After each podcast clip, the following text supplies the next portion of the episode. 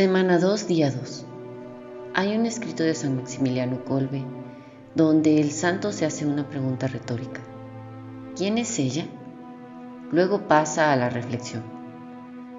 Por sí misma no es nada, como el resto de las criaturas, pero por obra de Dios es la más perfecta de todas ellas, la más perfecta semejanza del ser divino en una criatura puramente humana.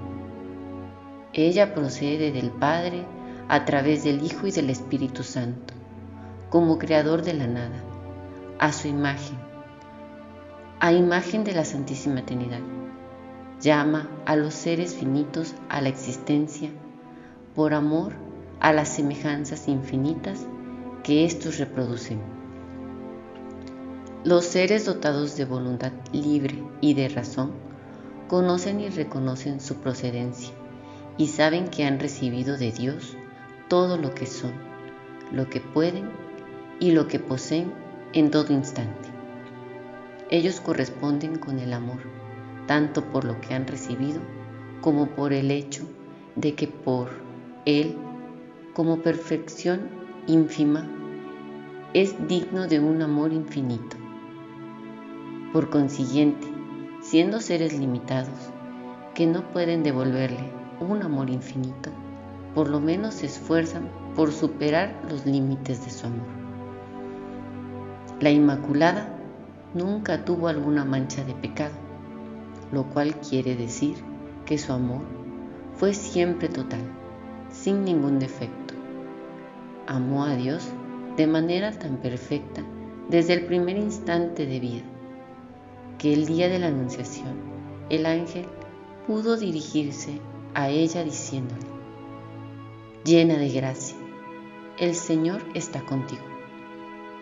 Lucas 1:28 Ella es, pues, criatura de Dios, propiedad de Dios, semejanza de Dios, imagen de Dios, hija de Dios, de la manera más perfecta posible para un ser humano. Ella es instrumento de Dios. Con pleno conocimiento se deja conducir por Dios voluntariamente. Se conforma a su voluntad. Desea solo lo que Él quiere. Obra según su voluntad. Y todo de manera más perfecta posible. Sin el mínimo defecto. Sin que su voluntad se aparte en nada de la voluntad de Él.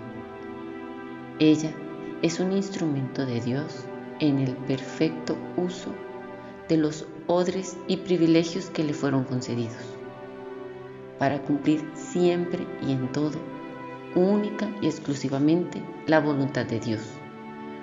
Por amor a Dios, uno y trino.